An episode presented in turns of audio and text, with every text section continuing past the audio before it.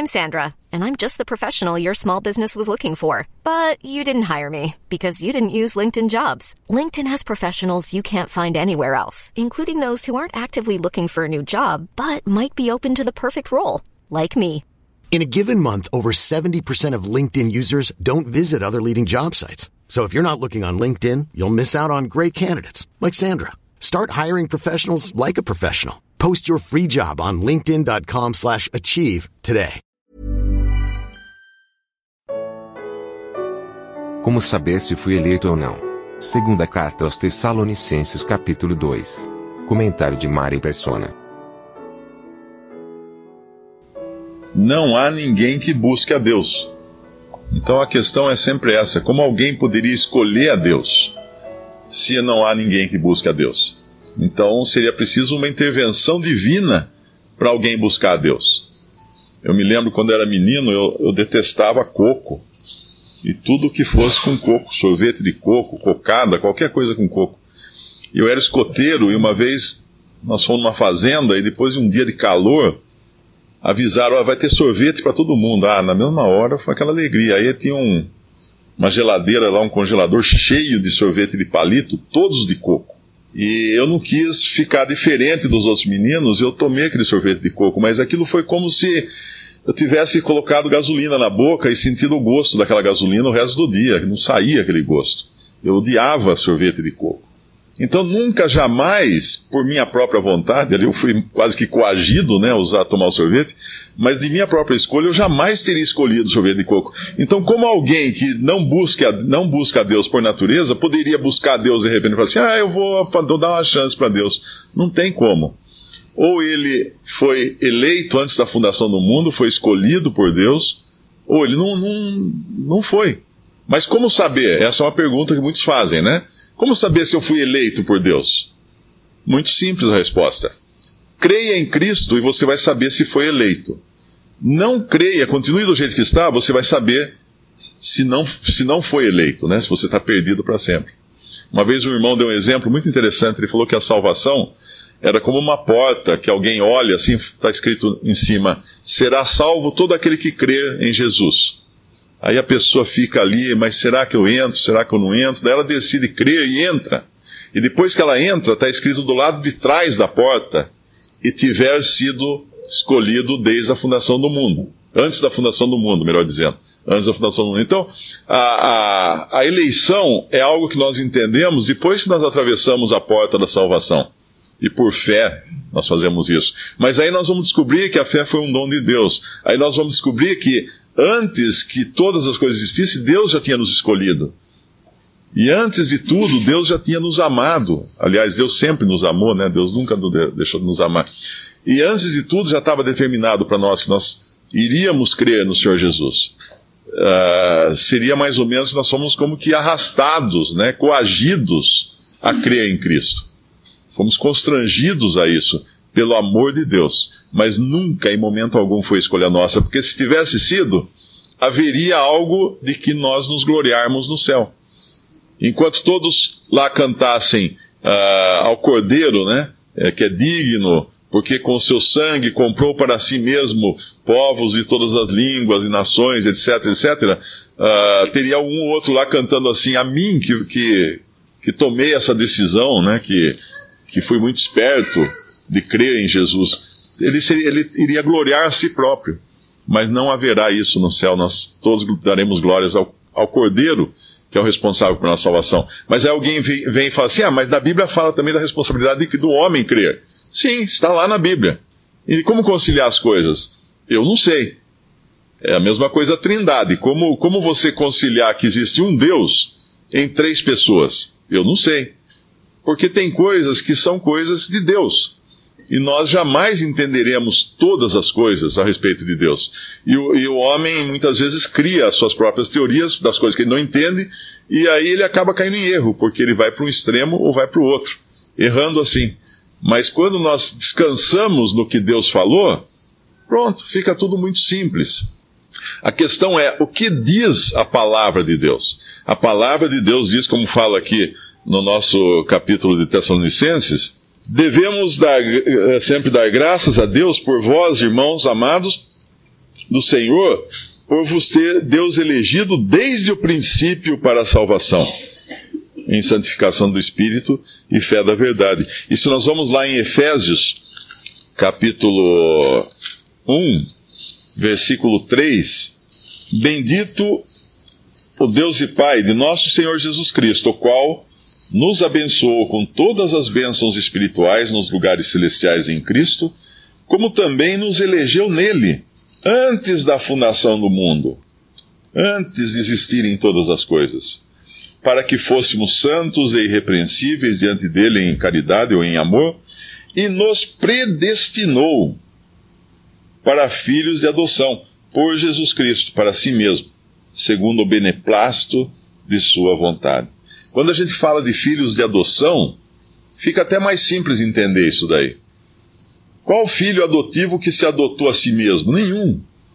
Era um bebê indefeso, incapaz de, de decidir, e de repente vieram pessoas e falaram assim: Nós queremos esse por filho. Pronto.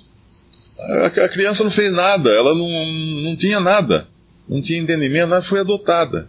E nós, assim, Deus também nos elegeu, Deus nos adotou, para quê? Para louvor, versículo 6. E glória da sua graça, pela qual nos fez agradáveis no amado. Tem mais uma passagem que ele fala também aqui, acho que é em Efésios 1 também, uh, que ele fala de eleição, mas eu não estou achando agora. Aqui, versículo 11, né? Predestinação. Uh, nele digo, em quem também fomos feitos herança, havendo sido predestinados conforme o propósito daquele que faz todas as coisas, segundo o conselho da sua vontade. Então, Deus decidiu. Olha que bom. E o que, que gente faz com isso? Nós damos graças a Deus por isso. Ah, mas e aquele, aquele que não foi eleito? Bom, ele precisa então experimentar crer para ver se ele foi ou não. Ele tem que crer em Cristo para saber se ele realmente foi eleito ou não. Mas Deus, o irmão deu o exemplo da enxurrada, né? E realmente é assim: é como se você tivesse uma grande enxurrada de pessoas indo para uh, ah, despencando no abismo, né? E Deus pegasse um punhado dessas pessoas, falasse: esses aqui eu quero para mim. Alguém iria falar assim, mas Deus é injusto então. Não, não. Todos estavam condenados, todos estavam indo para o abismo. Deus salvou aqueles que ele quis. Ele é Deus, ele pode fazer isso? Pode. E aí nós devemos descansar nisso e não, não queremos tentar explicar essas coisas né, nos seus detalhes, porque não dá. Se existisse em nós uma partícula, um átomo sequer, capaz de escolher a Deus, nós não seríamos 100% arruinados pelo pecado.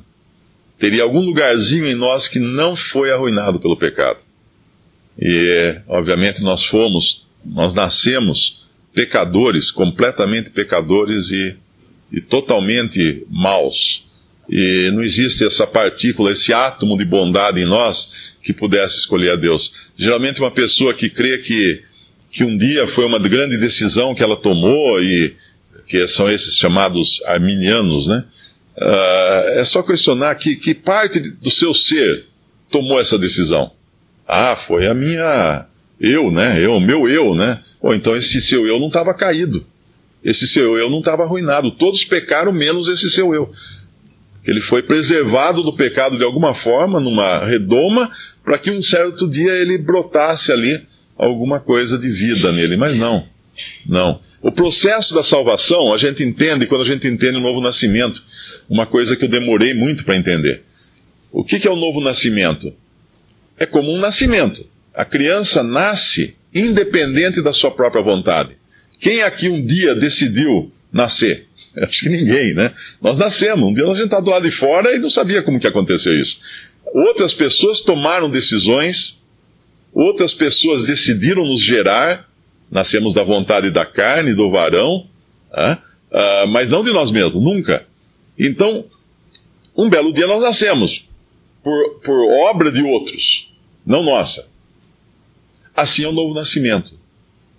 Nós mortos, perdidos, nossos delitos e pecados, Deus fala, o Senhor fala para Nicodemos, necessário é nascer de novo.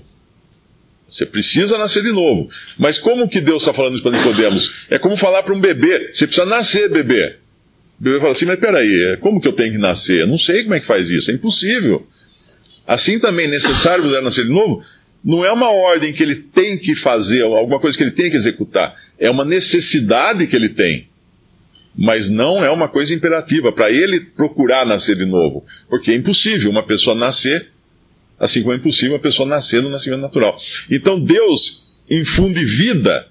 Quando uma pessoa escuta a palavra de Deus, vem o Espírito Santo, transforma essa palavra em vida, como os servos fizeram com a água como o Senhor fez, né, com a água que os servos colocaram dentro do, dos vasos de pedra, no primeiro milagre de Jesus. O que, é, o que era isso? Vem a palavra de Deus nos enche, o Espírito Santo nos enche da palavra de Deus, o Senhor transforma essa palavra em vida em nós, aí sim nós temos vida. Uma vez tendo vida, nós sentimos o quê? O peso dos nossos pecados. Os nossos sentidos vamos dizer assim, são despertados. Porque uma pessoa morta não sente nada. Você coloca uma, uma, dá uma injeção no morto, ele nem, nem se mexe, né? Mas você enfia uma agulha num vivo, ele pula, porque ele sentiu dor. Ele tem vida. Assim, uma vez que nós recebemos vida de Deus através do novo nascimento, aí sim nós vamos sentir o peso dos nossos pecados e vamos clamar a Deus por salvação. Vamos entender que somos miseráveis. Miserável homem que sou, quem me libertará do corpo dessa morte? Graças a Deus por Jesus Cristo. Aí então nós cremos em Jesus e temos a salvação e o perdão completo. Uma passagem muito interessante para entender isso era Nicodemos, ah, Nicodemos não, era, era Cornélio, um homem que tinha vida, mas precisava se converter. Ele tinha vida porque ele buscava Deus, lá fala, e Romanos fala que ninguém busca Deus. Como é que Cornélio buscava Deus? Porque Deus colocou vida nele. Aí ele precisa só escutar a palavra da cruz que foi pregada por Pedro. E quando Pedro termina de dar a mensagem da salvação, que incluiu a morte, a ressurreição e a vinda, do, a, a glorificação e a vinda do Senhor para julgar, é que cai o Espírito Santo sobre Cornélio e os outros que estavam junto com ele. Aí eles se converteram realmente. Eles estavam salvos, completamente salvos. Mas tudo começa por Deus. E ninguém pode falar que deu o primeiro chute, o primeiro toque na bola para começar. Não. Começa com Deus, lá atrás.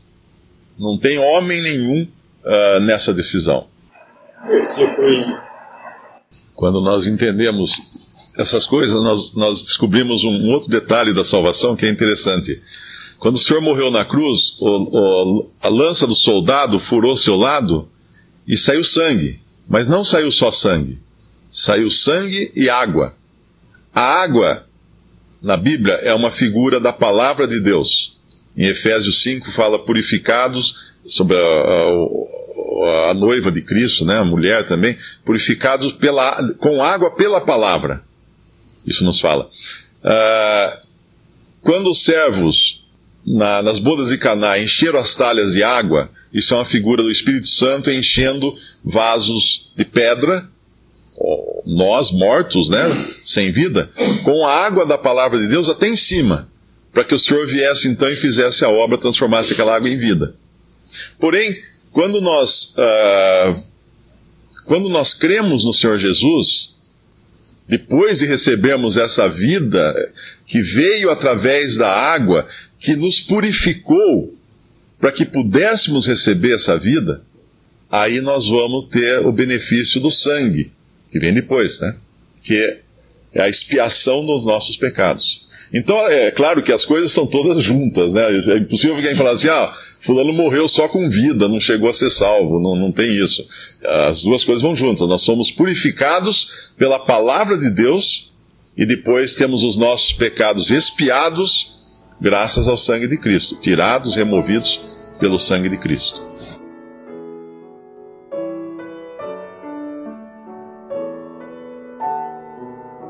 Visite respondi.com.br.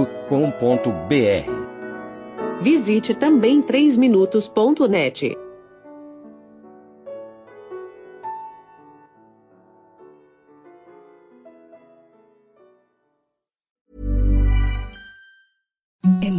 softest sheets you've ever felt. Now imagine them getting even softer over time. That's what you'll feel with Bowl and Branch's organic cotton sheets. In a recent customer survey, 96% replied that Bowl and Branch sheets get softer with every wash. Start getting your best night's sleep in these sheets that get softer and softer for years to come. Try their sheets with a 30-night guarantee. Plus, get 15% off your first order at bowlandbranch.com. Code BUTTERY. Exclusions apply. See site for details.